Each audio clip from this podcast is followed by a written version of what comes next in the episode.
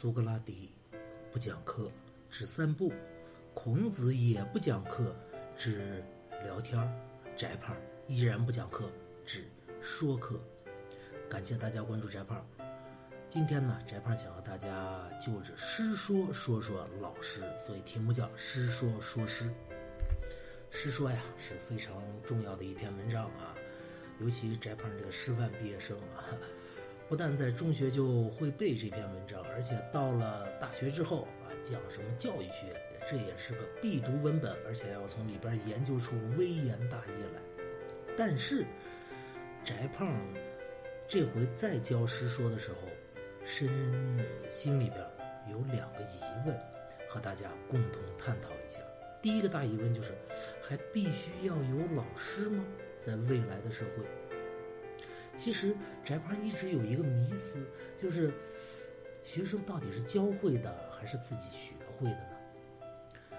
呃，为什么这么说呢？因为翟胖说一下自己的经历啊。翟胖在高中读书的时候，呃，尤其语文啊，这个呃成绩还不错，但是我几乎上课不听讲，我上课在干嘛？开小差，想别的事儿，读书，哎，偷偷的看课外书。大概都是在干这些。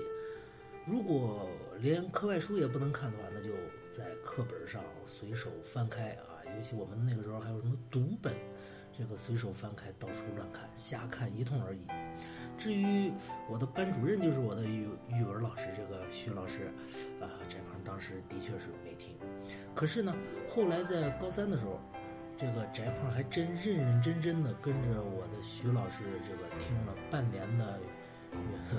这个语文课，高三复习语文课，而且所有的作业都做了。那最后考的怎么样呢？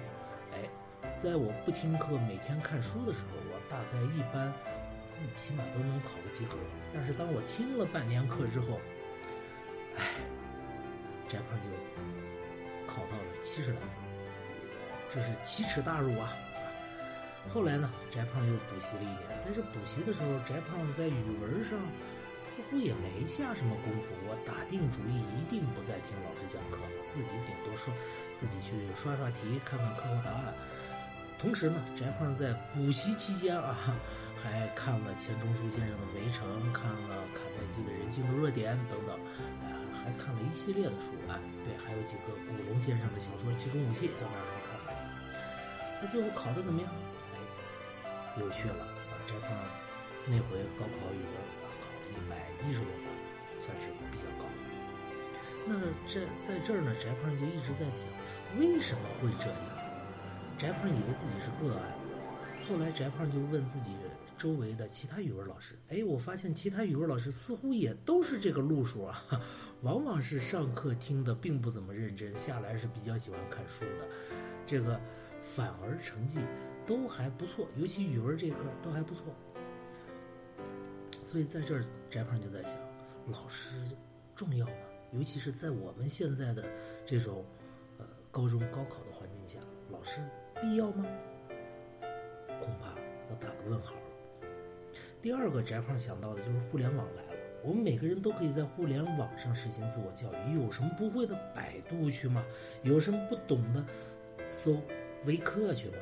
有什么还搞不清楚想交流的，加翟胖微信嘛，不都可以解决吗？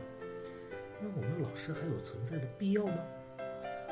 起码，呃，就是我们现在这种在班上每天对着学生嘚不嘚的老师，还有存在的必要吗？这是翟胖的第一个问题。第二个问题，就是由翟胖今天带着学生干的一个傻事儿啊，想出来的。呃，翟胖今天带着学生们去踏雪读书啊！把学生们就像放羊一样赶到了操场上，让他们一边赏着雪景，一边边走边读。哎，甚至可以聊天啊，允许聊天，互相聊什么都行，只要你手里拿着书就可以。神奇的事情发生了，翟胖的学生，一部分学生在认认真真的边走边看书，沿着操场一圈一圈走。还有一些学生就互相聊起了书的事情。哎，你手里那是个什么书？大概是个什么内容？我手里又是什么书？大概又讲了点什么？就这样互相交流起来了。这样的一节课下来，翟胖下来问了几个学生，学生说很爽。然后翟胖又问：“那你们之前你们的老师带你们出去读过书吗？”可悲的是，问了四五个学生，都没有。从小学到高中，到翟胖带他们出来之前都没有。为什么？因为我们的高中现在因为有高考，所以非常强调这种知识的积累、理性的锻炼。但是翟胖就想问。在未来的社会，不能说未来的社会，就是在马上就要到的这种未来社会吧，大概几年之内，学生们高中毕业之后，这样的社会，到底是知识和理性重要，还是情感与情怀重要？为什么这么说？因为我们现在的高中教育特别偏重于这种理性的知识。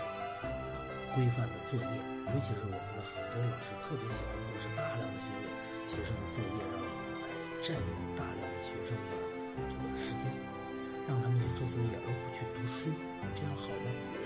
这样只能锻炼学生理性的这一方面的一种能力，或者说只能让学生记住一些书本上的知识。前几天有一个学生指着国家地理这本杂志上一篇文章，写的是丽江。丽江在哪？你们知道当时翟胖心里边那种颤动吗？一个学生连丽江在哪儿都不知道，虽然看着这个文章，他看着很美，但他真不知道。这能怪他吗？不能怪他，因为我们老师已经把学生的大量的时间挤占了、剥夺了，让他失去了正常生长发展的机会。可能有的人要说，翟胖。那学生如果不去学识知识，不去锻炼他的理性，那未来在这个社会怎么立足呢？哎，接下来翟胖就要说另外一个问题了。前两年有则新闻让翟胖特别震撼，什么？那雅马哈这个造摩托车的日本车厂开发了一机器人，真正的机器人哦，这个机器人可以走过去，骑上一辆摩托车，在赛道上来回跑。这是什么意思？机器智能、人工智能现在已经发展到这个地步了，甚至连谷歌都推出一个什么呢？即时在线翻译啊！哎，人与人之间的语言，这些这算是非常高难度的事情了，互相的意思的转换转达，哎，谷歌实现了。那么还有人预言，就在未来的十年到八年内，真正的机器人工智能、模拟人工智能有可能很快。就会实现，即便实现不了，那我们很多职业也将会失业。例如律师，这种法律文件的处理，现在美国已经有了呀，有一个软件儿，直接你把你需要做的关于法律上的事情和你的材料全都输入到这个机器里边，这个机器自动给你进行分析处理，依据现有的法规各种判例给你出一个处理意见，然后告诉你应该怎么做，怎么样更加有利。已经出现了，还有什么呢？会计，现在我们各行各业都应该知道，做会计基本上都是会计电算化嘛，用电脑程序来处理这个财务事情。更有甚者，好比这回今年的这个股灾，怎么回事呢？有人就说，这有可能是一种会计，就是股票软件的问题。就是只要你这个股票定价定到一定的价格，例如跌了百分之五，马上这个软件自动给你抛售股票，而其他的机器也大概设定的是这个这个位置，而市场上稍微出现一点波动，一下子跌破百分之五了，好，A 机器开始抛了，那么就影响了这整个股票的基盘又下降了一点，然后 B 机器一看监测到这个下降也达到它警戒线，马上也开始抛。结果 C 机器、D 机器，这就变成一个传导机制，然后逐渐放大这种跌幅，最后导致整个中国股市的灾。而这套智智能软件已经有了，很多人是在用电脑来炒股。那么，真正的机器智能出现还会有吗？不会。而机器智能想能够处理的是哪些事情？就是那些我们。人类处理起来比较复杂的事情，例如算术，机器每秒若干万次的计算，或者机器干一些重复的劳动进行一个理智的判断，它都可以达到。但是我们人类轻易能干到的事情，机器却干不了。最大的轻易能干到的事情就是情感和情怀。我们人类的这种艺术，是机器目前为止我们看不到它能创生的，因为我们现在用到的人工智能，说到底它还是由编制人工智能的人编制出来的一套软件而这一套编制人工智能的人，他是创作不出艺术的。那么，想要创造艺术，他必须有情感的激荡。才能够创造出艺术。无人驾驶也将会很快实现，但是你要让一个机器人开着车带着你去有说有笑的旅行，它却做不到，因为你只能和你的朋友、家人进行情感的交流。所以在未来啊，各位老师们、家长们，别着急。你的孩子，他们的就业，别着急，他们未来最主要的工作就是原创性的艺术类的工作和情感类的工作。那么，如果要培养一个孩子的艺术细细胞和情感情怀，那怎么办最好呢？当然。于是呢，今天翟胖还和另外一个老师讨论过问题，就是那个老师说呀。翟胖啊，你现在让学生读书读大量的书不错，但是这些学生现在在除了你语文课的其他课上也开始看所谓的闲书了，这个你得说一说，管一管啊。翟胖说什么呢？翟胖说别着急，他爱看让他看去。为什么呢？这老师就急了，说那他是不学，例如不学数学，不学地理，不学不学化学。和物理怎么办？他未来怎么参加高考？翟胖反问一句：“如果您把他硬逼在那儿，让他去学，他能学多少呢？似乎也学不了什么吧，因为他不习惯，他走神儿嘛，他干耗时间嘛。与其如此，还不如就让孩子看点书去，他好歹还能开阔眼界，培养情感吧，提高智商吧。所以翟胖。”一直有一个建议，就是各位老师，让你的学生上课看书去。当学生不想听你讲课的时候，就让他看书去。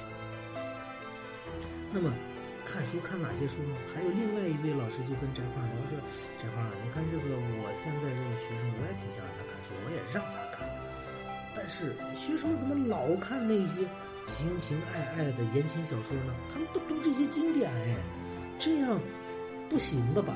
翟胖说：“别着急，没必要着急。为什么？因为每一个人从他开始培养阅读兴趣的时候，他必定是先易后难的顺序。经典是什么？经典是难懂的东西才叫经典，才需要我们一代一代的人去不停的品味解释它。如果一眼能看穿的，那肯定成不了经典。